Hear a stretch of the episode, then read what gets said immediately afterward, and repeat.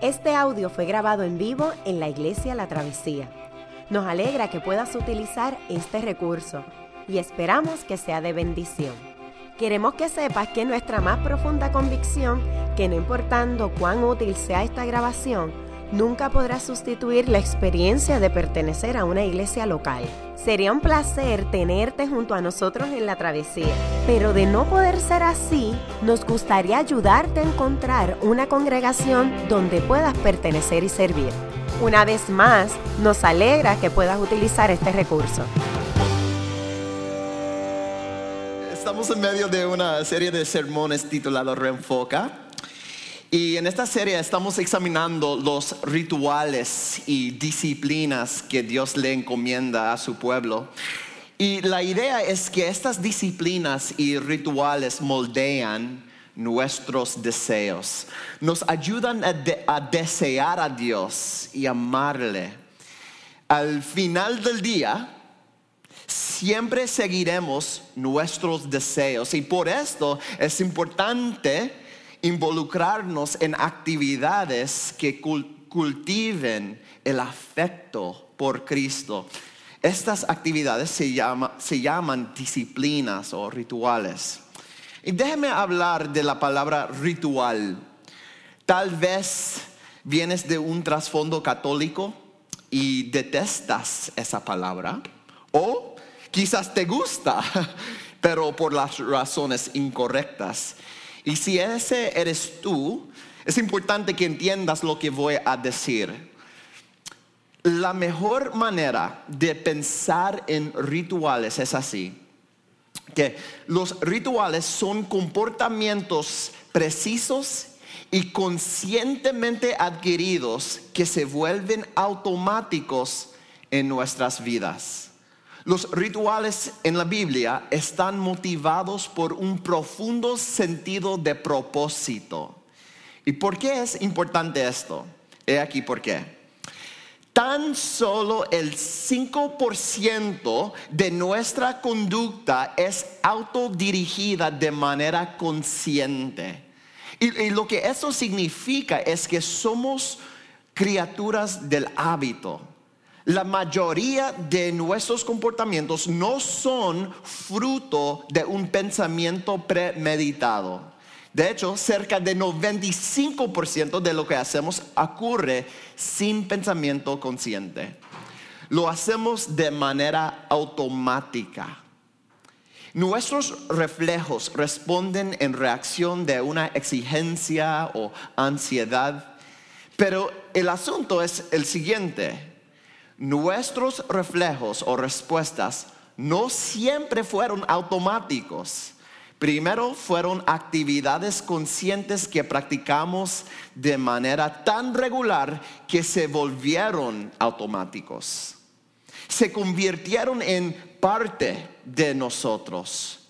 Y la mayoría de nuestras acciones operan a un nivel subconsciente, incluso moldean nuestro corazón y nuestros deseos y anhelos. Y si esto es verdad, y lo es, significa que podemos adquirir nuevos reflejos y respuestas a través de rituales, o sea, acciones intencionalmente repetitivas. Los rituales son comportamientos precisos y conscientemente adquiridos que trabajan en nuestro corazón y nuestros deseos. Cuando Dios nos diseñó, nos hizo criaturas motivadas por nuestro corazón, deseos y anhelos. Pero esos deseos y anhelos necesitan ser moldeados. Y la manera principal de moldear nuestros afectos y anhelos es mediante estas prácticas y rituales. Y como iglesia le estamos rogando al Señor que nos conceda un corazón que le ame profundamente. Por eso, en nuestra serie, de, que le, ah, en nuestra serie le hemos prestado atención a las disciplinas que la Biblia enseña. Hasta ahora hemos examinado la disciplina de la oración. Hemos visto la disciplina de leer, estudiar, contemplar la palabra de Dios. Y hace dos semanas Dios habló sobre el servicio. El servicio es una actividad que los cristianos procuramos regularmente para descentralizarnos. Y como hemos visto, la vida de Jesús mismo estaba marcada por estos rituales y disciplinas. Y hoy estamos examinando la práctica del sabbat. A veces decimos el día de reposo o el, día sábado. En el, Nuevo, en el Nuevo Testamento es el día del Señor. Entonces, estoy emocionado estudiar este tema con ustedes. Muchos de nosotros nunca hemos considerado nuestra participación deliberada en el día del Señor como un ritual que moldea nuestros anhelos y deseos. Ahora, habiendo dicho eso, muchos de ustedes se criaron en, en hogares con padres que no eran cristianos. Tu familia nunca iba a la iglesia, pero quizá una abuela, un tío, una prima te invitaba regularmente a la iglesia y cuando te creciste, te enamoraste de Cristo, aunque no fue lo que aprendiste en tu hogar. ¿Cómo sucedió eso? Los deseos y afectos de esa persona, quizá tú, fueron moldeados un domingo a la vez. Ahora, es importante recordar que, que los rituales no son fórmulas precisas, pero tampoco son insignificantes. Dios quiere que los tomemos muy en serio. Y como acabamos de escuchar, nuestros textos de hoy son el cuarto ah, mandamiento según se describe en Éxodo 20 y Deuteronomio 5. Aunque el mandamiento ah, es el mismo en ambos capítulos, las explicaciones de, los dos libros son distintas. Y estas explicaciones nos ayudan a entender lo que Dios quiere lograr en nuestros corazones cuando observamos el día del Señor. Y, permítame resumir mis conclusiones que voy a hacer hoy con una aseveración primaria. Aquí, que quiero que aprendan.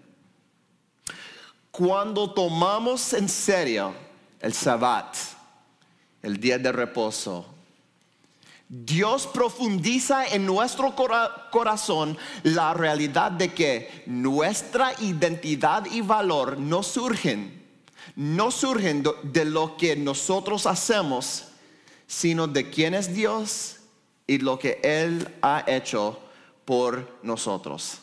Esta aseveración contiene muchos elementos, así que déjeme explicar la frase por frase. La primera parte de esta aseveración es que Dios profundiza en nuestro corazón la realidad de que nuestra identidad y valor no surgen de lo que hacemos. A nivel cultural, esto no es intuitivo. Todo, pero todo en nuestra sociedad contradice esta premisa una escritora al reflexionar sobre nuestra cultura dice, una de las cosas más feas de nuestra cultura es que usualmente medimos el valor de una persona basándonos en su productividad y sus logros. Una de las primeras preguntas que hacemos cuando conocemos a alguien por primera vez es, ¿a qué te dedicas? Como si la información en su respuesta realmente nos ayudara a saber quién es la persona. Se nos enseña sistemáticamente que nuestro valor y dignidad están atados a nuestros logros y desempeño. Y cuando nos creemos este marco de referencia, nos volvemos esclavos de nuestras metas nuestro trabajo y nuestras metas se vuelven capataces cuya aprobación buscamos incansablemente. Y por esta razón hay dos ideas significativas que tenemos que observar de la Biblia. Primero, cuando vemos los diez mandamientos, nos damos cuenta de que principalmente se formulan con una negación no cometerás, o sea, no harás tal cosa, no. Nos dice lo que no debemos hacer, pero el cuarto y el quinto mandamiento se articulan en positivo. Se nos llama a observar o guardar el día de reposo y a honrar a nuestros padres. Pues, ¿cuál es la conexión? En el quinto mandamiento, honrar a nuestros padres es un anuncio de que cuando nuestros padres envejezcan y ya no pueden trabajar, debemos seguir honrándolos. La vida es más que nuestra capacidad de producir algo. Nuestros padres envejecientes, aunque ya no pueden trabajar, no han abandonado su dignidad todavía tienen un valor infinito. ¿Por qué? Porque la dignidad y el valor no están atados a lo que hacemos. Ahora bien, es notable cómo se agrupan el cuarto y, quinto mandamiento, pero la explicación que se ofrece inmediatamente después del mandamiento es aún más significativa. Escuchen otra vez el razonamiento que se ofrece en el Deuteronomio. Dice, recuerda después de darnos el mandamiento, recuerda que fuiste esclavo en Egipto y que el Señor tu Dios te sacó de ahí con gran despliegue de fuerza y de poder. Por eso el Señor tu Dios te manda, por eso el Señor tu Dios te manda observar el día sábado, el día de reposo. Fíjense que Moisés, el autor, vincula la liberación de Israel de Egipto como la base para observar el sabbat. ¿Cuál es la conexión? Pues en el libro de Éxodo, Moisés une eh, el cuarto mandamiento al Génesis cuando Dios descansó el séptimo día. Pero en Deuteronomio lo vincula a la liberación de Israel. ¿Y por qué hace eso? Pues primero debemos recordar que los diez mandamientos y toda la Torah, o sea, los primeros cinco libros de la Biblia, fueron dados a Moisés. Entonces, la audiencia original era un grupo de judíos que habían crecido en Egipto bajo la opresión de Faraón. A esta generación el trabajo le parecía una sentencia de muerte. La mayoría de ellos trabajaron su vida entera sin un solo día libre. Imagínense eso. Décadas y décadas sin un solo día libre. Eran esclavos. Trabajaban hasta que su cuerpo les faltaba, ah, fallaba. Para gente que estaba saliendo de la esclavitud, el trabajo no era un regalo, era una forma de esclavitud. Los israelitas se concebían a sí mismos como esclavos. Si alguien le hubiera preguntado al judío promedio quién era, este hubiera dicho que es un esclavo. Pero eso cambió. Moisés fue al faraón y le exigió, deja ir a mi pueblo para que me rinda culta, culto, culto. ¿Se fijaron en el propósito de la liberación? Moisés no, no dijo, deja ir a mi pueblo para que puedan tomar una siesta o un ratito de recreación. Era para adorar al Señor. ¿Por qué es esto tan importante?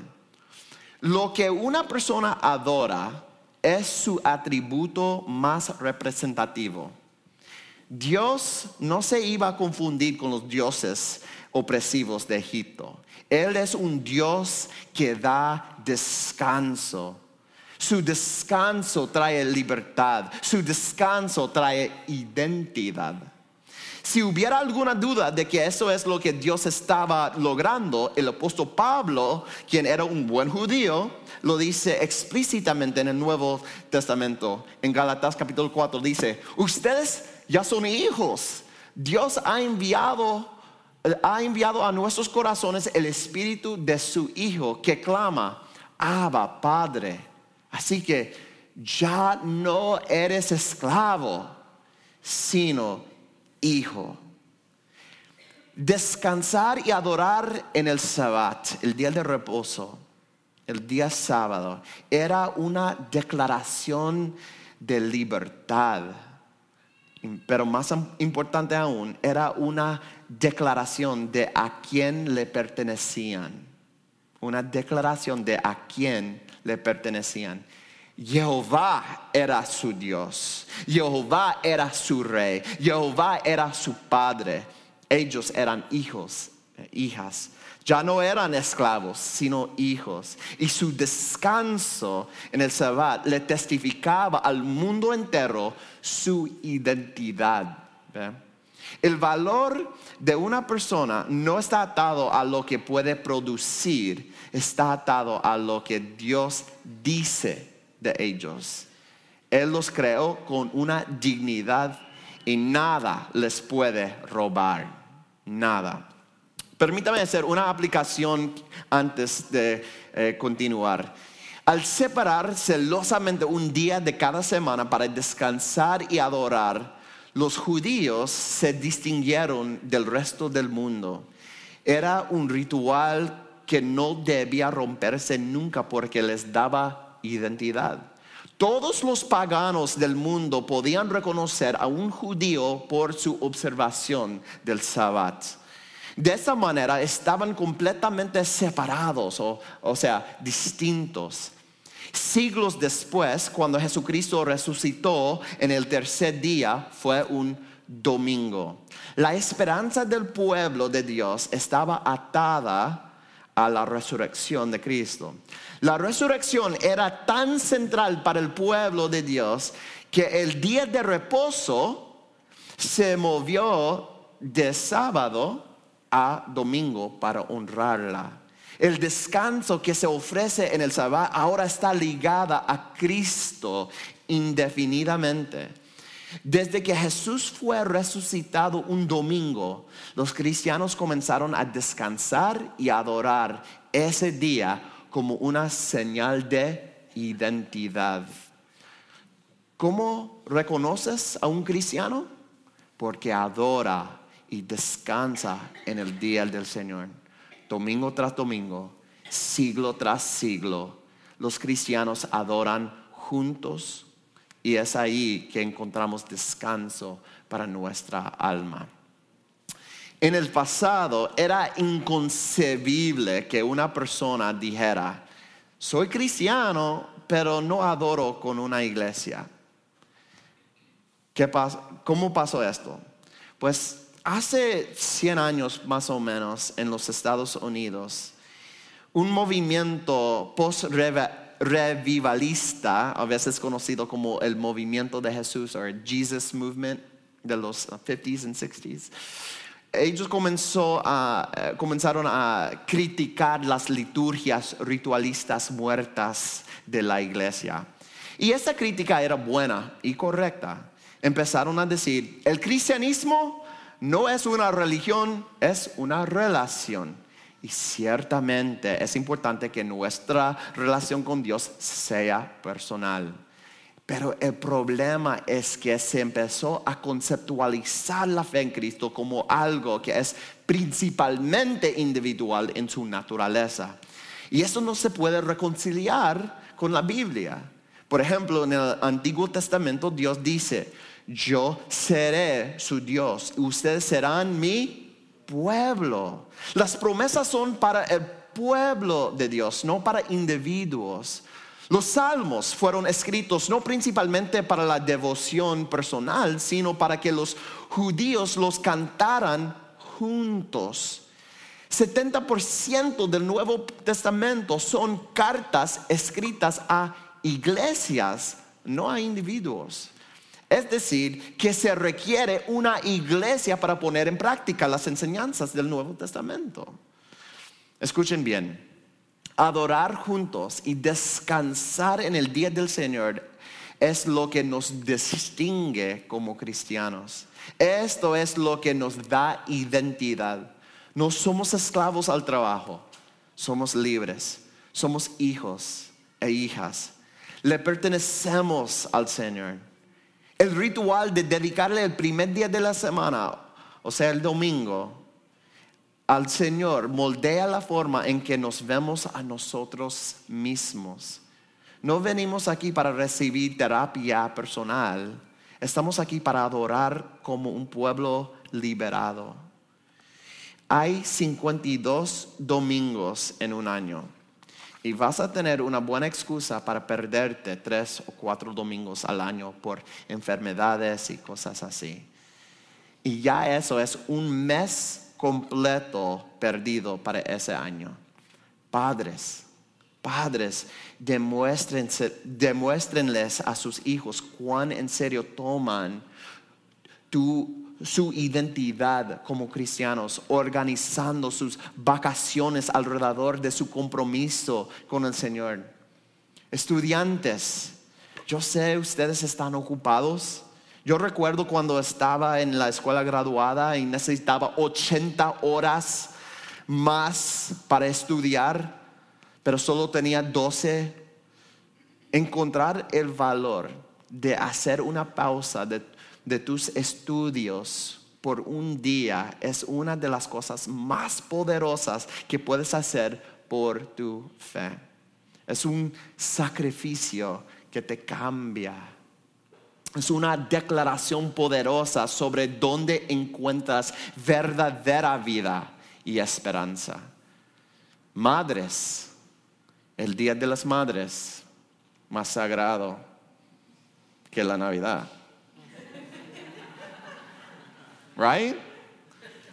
Madres, haz que adorar al Señor sea una prioridad. No hagas que tus hijos tienen que escoger entre pasar tiempo contigo e ir a la iglesia. Cuando las madres insisten en que sus hijos adoren al Señor en el Día de las Madres, se forja una verdadera identidad. Padres, no permitan que la cultura de los deportes les dé más identidad a sus hijos que Cristo. Y esta es la que me tiente más a mí. Nuestros hijos están en natación, voleibol, baile. Yo sé que cuando sean mayores quiero que su identidad, su identidad esté en Cristo y no en sus deportes. Pero esto es sumamente difícil. Así es, así que esto es lo primero que le decimos a sus entrenadores. Humildemente, si hay actividades los domingos, van a tener que excusar a los nenes de los García porque somos cristianos. Somos cristianos. Estamos comprometidos con observar el día del Señor. Esta es nuestra identidad.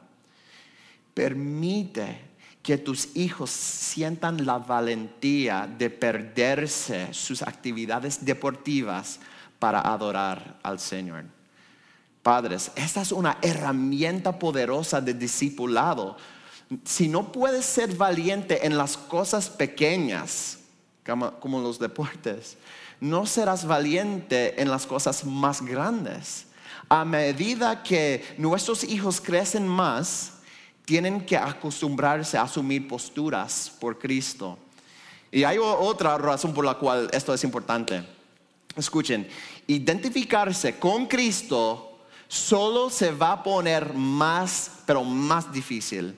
Nuestra cultura se está volviendo más hostil a la fe cristiana y nuestra creencia.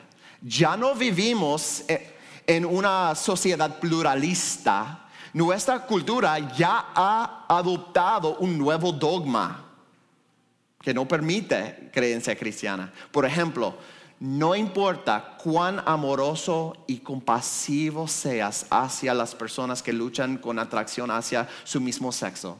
Si dices en público que la homosexualidad está mal, te podrían despedir de tu trabajo. Esto será un riesgo real para los cristianos en, la próxima década. Simplemente pregúntale a los maestros que están trabajando en las administraciones liberales educativas. Es fuerte. No hay margen para que coexistan creencias distintas en esta sociedad moderna, ¿ya? Hay que formarnos, a formarles a nuestros hijos ahora. Aquí es el punto. Aquí, así que, ¿qué es el punto? Estamos entrenando a nuestros hijos a hacer pequeños sacrificios hoy para que estén preparados para hacer sacrificios difíciles por Cristo cuando sean mayores. Solo se hará, se hará más difícil estar enteramente comprometido con Cristo. Adorar y descansar en el día del Señor es un ritual que Dios le encomienda a su pueblo para testificarle al mundo que somos libres. Le pertenecemos a Cristo. Evalúa cómo pasas los domingos. ¿Refleja tu identidad más profunda en Cristo? Permítame mover a la segunda parte de mi aseveración y, voy a tratar de hacer esto más rápidamente. Déjame repetirlo. Um, cuando tomamos en serio el sabbat, Dios profundiza en nuestro corazón la realidad de que nuestra identidad y valor no surgen de lo que hacemos, sino de quién es Dios. Nuestra participación en el sabbat el día de reposo es un reflejo de cómo es Dios. En el relato del Éxodo de los diez mandamientos, Moisés ancla la práctica del Sabbat en la historia de la creación. Vamos a leerlo de nuevo aquí. Dice, acuérdate del sábado, el día sábado, el día de reposo, para consagrarlo Trabaja seis días y hacen ellos todo lo que tengas que hacer. Pero el día séptimo será un día de reposo para honrar al Señor tu Dios. No hagas en ese día ningún trabajo, ni tampoco tu hijo, ni tu hija, ni esclavo, esclava, ni animales, ni tampoco los extranjeros que viven en tus ciudades. Acuérdate de que en seis días hizo el Señor los cielos y la tierra, y el mar y todo lo que hay en ellos y que descansó el séptimo día. Por eso el Señor bendijo y consagró el día de reposo. Moisés contempla la manera en que Dios hizo el universo y nos invita a imitarlo. Eso es significativo en dos sentidos. Primero, demuestra que Dios no solo creó el universo, sino también creó el tiempo. Dios no solo es Señor sobre el orden creado, el Señor e, él es el Señor sobre el tiempo mismo. Él creó, él creó los días. Él decide su propósito y significado. Él reina sobre todo. Fíjense, Dios le estaba dando a Israel una manera de pensar en la vida entera. Dios estaba estableciendo un ritmo, un ritmo para, para la vida seis días de trabajo, un día de descanso. Y no solo para los humanos, sino para todo, incluso los animales y la tierra. Más adelante en la Torah hay más detalles sobre eso. Ah, más allá del sabbat semanal, había festivales anuales en las diferentes temporadas del año, ah, incluyendo el día de expiación. Ah, como ese formó el ritmo de la vida. Cada siete años se cancelaban todas las deudas entre la gente y cada 49 años, que es uh, siete por siete, uh, todos los siervos y esclavos eran liberados y la tierra se devolvía a las familias originales. Eso se llama el año del jubileo, right? ¿Y de qué se trata todo esto? ¿De qué se trata? Pues para Israel estos rituales expresaban un universo simbólico que ellos habitaban. Le estaban dando una expresión tangible a una realidad última o máxima. Vean, el séptimo día Dios no tomó una siesta. Él ejerció su reinado de paz sobre la creación. Él se deleitó en la creación. Se nos llama a imitar a Dios de esa, de esa misma manera. Al tomar un día para adorar y descansar, nuestro deleite testifica del plan máximo Dios, de Dios hay un descanso que Dios ha planificado para nosotros al final de los tiempos. Cuando acabe la historia y se inauguren el nuevo cielo y la nueva tierra, serán caracterizados por paz y deleite. Y esta realidad se adelanta a nuestro momento presente cuando lo ensayamos los domingos. Al celebrar el Día del Señor, estamos recibiendo un aperitivo, estamos recibiendo un pronto pago, estamos recibiendo un anticipo del reino de Dios. En el séptimo día de la creación, Dios no, no, no tomó una siesta, Él se deleitó en su creación. Dios es un padre a quien le gusta expresar su deleite. Así es Él. Al imitarlo podemos deleitarnos también. La satisfacción y vida no provienen de nuestro trabajo, vienen únicamente del Señor. Ese es el carácter de Dios. Déme ilustrar por qué esto es importante. La vida es dura. A veces se siente caótica. ¿Así se dice? ¿Caótica? En las palabras del comediante ateo George Carlin, Jorge Carlin, él dice, la vida es dura y después, para colmo, te mueres. Algunos de nosotros podemos ser seducidos a pensar así. Y luego caemos en depresión, coraje, autodestrucción, desprecio de uno mismo. Apenas, apenas, podemos ver qué pasará después de mañana, así que pensar en la paz al final de los tiempos nos parece abstracto. ¿Por qué nos debe importar? Déjenme compartir una historia que algunos de ustedes han escuchado una vez. Pero a mí me encantan las películas de miedo, de horror. It's weird, yo sé. Pero me gusta que me asusten. Pero no he visto una película de terror en 15 años. ¿Y saben por qué? Porque me casé con esa chulería ahí. Y ah, Amanda odia las películas de terror.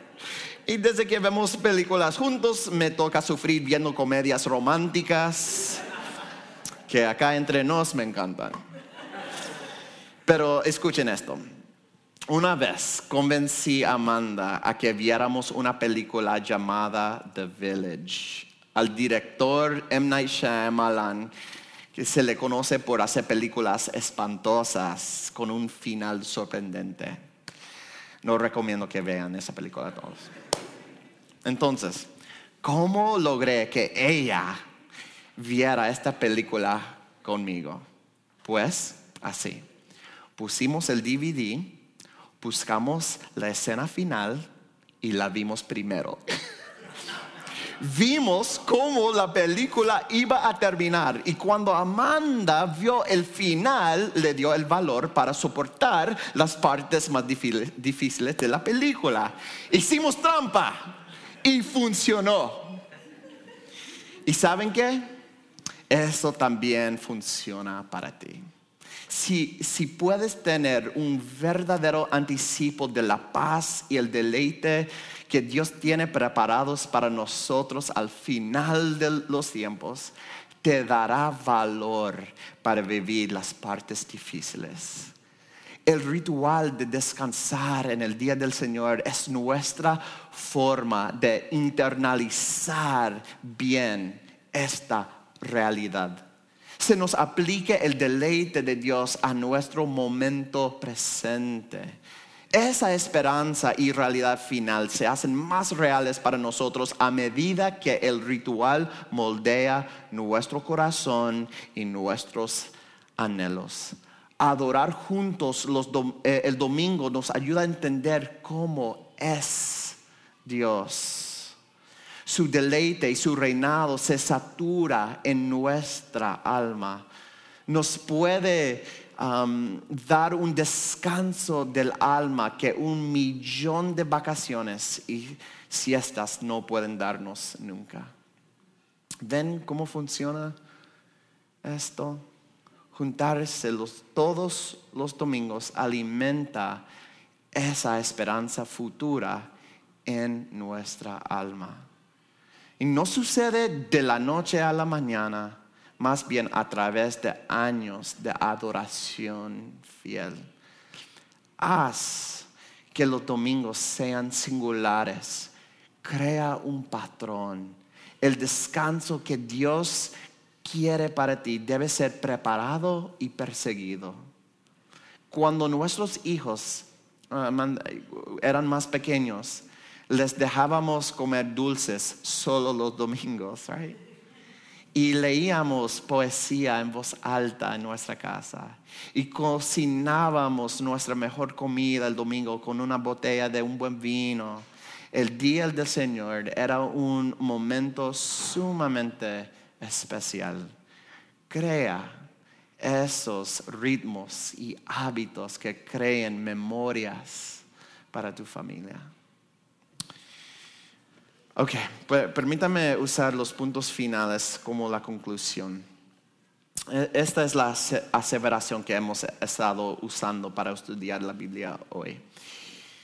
Cuando tomamos en serio el Sabbat, Dios profundiza en nuestro corazón la realidad de que nuestra identidad y valor no surgen de lo que hacemos, sino de quién es Dios y lo que Él ha hecho por nosotros. Entonces la primera parte se enfocó en Deuteronomio, que establece nuestra identidad y valor en Dios.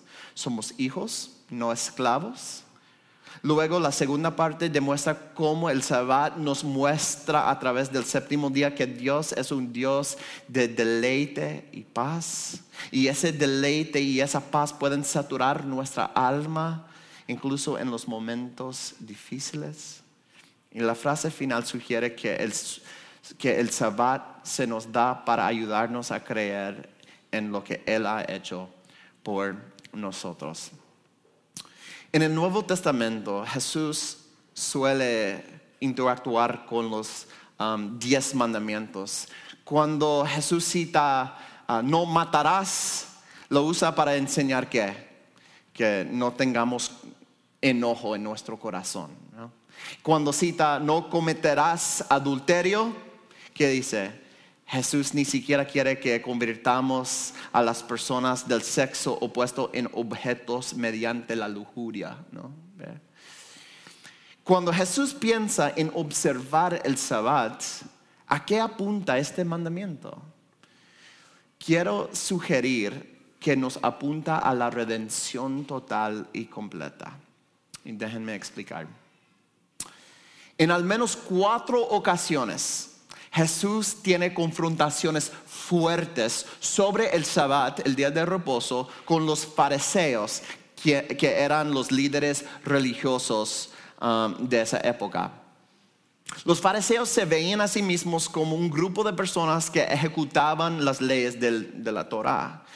De hecho, los fariseos añadieron 39 leyes adicionales para amplificar lo que Dios enseñó sobre el día de reposo. Las leyes extras que ellos añadieron representaban lo que ellos pensaban que era el corazón y la base del mandamiento. Estaban ellos completamente equivocados. Primero, ellos construyeron un sistema con leyes extras y luego obedecían esas leyes y, creían, y ellos creían que Dios lo tenía que aceptar por sus buenas obras. ¿eh? Cuando Jesús sanó gente en el día de reposo, violó una de sus leyes.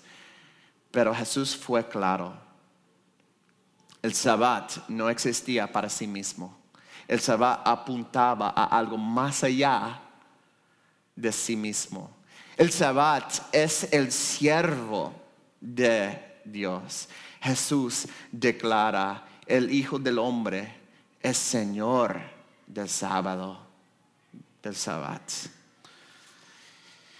Es una de estas ocasiones, en una de, de estas ocasiones, un hombre con una mano seca entró a la sinagoga. Jesús violó las reglas de los fariseos para enseñarnos a qué apunta el sabbat. El sabbat se trata de la redención. Jesús miró al hombre de la mano seca y dijo, extiende la mano. Y así lo hizo y la mano se le quedó restablecida, restaurada. Lo que estaba roto ahora había sido restaurado a su diseño original. Fue redimido.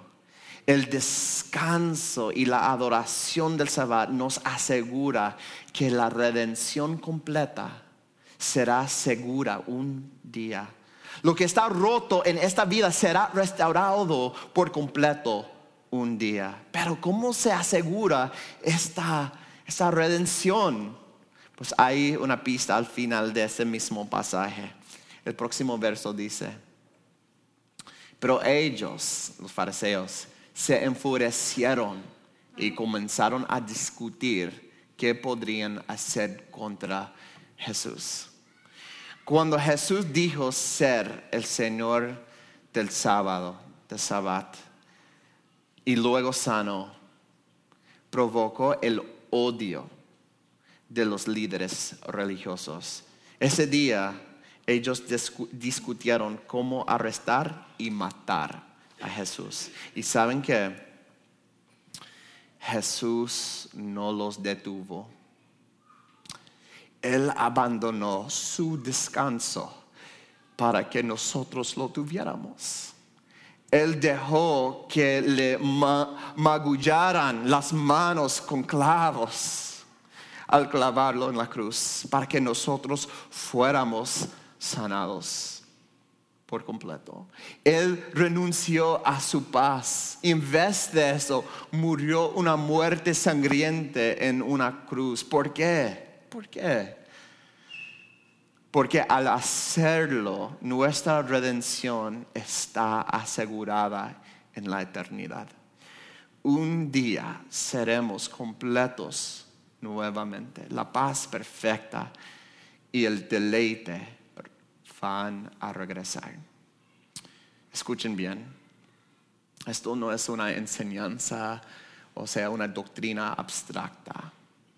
Quiero que esta creencia moldee cada parte de nuestras vidas. Cuando tomamos en serio el sabbat, Dios profundiza en nuestro corazón la realidad de que nuestra identidad y valor no surgen de lo que hacemos, sino de quién es Dios y lo que Él ha hecho por nosotros. Cristo se aseguró de que un día tuviéramos paz, descanso y deleite con Él por toda la eternidad. Toda, todo será redimido que Dios nos inunde de la esperanza de este ritual y disciplina. Amén y amén. Qué bueno que pudiste escuchar esta grabación. ¿Qué tal si la compartes con otros? Recuerda que hay muchos más recursos en nuestra página latravesía.org, donde también puedes realizar un donativo. Dios te bendiga.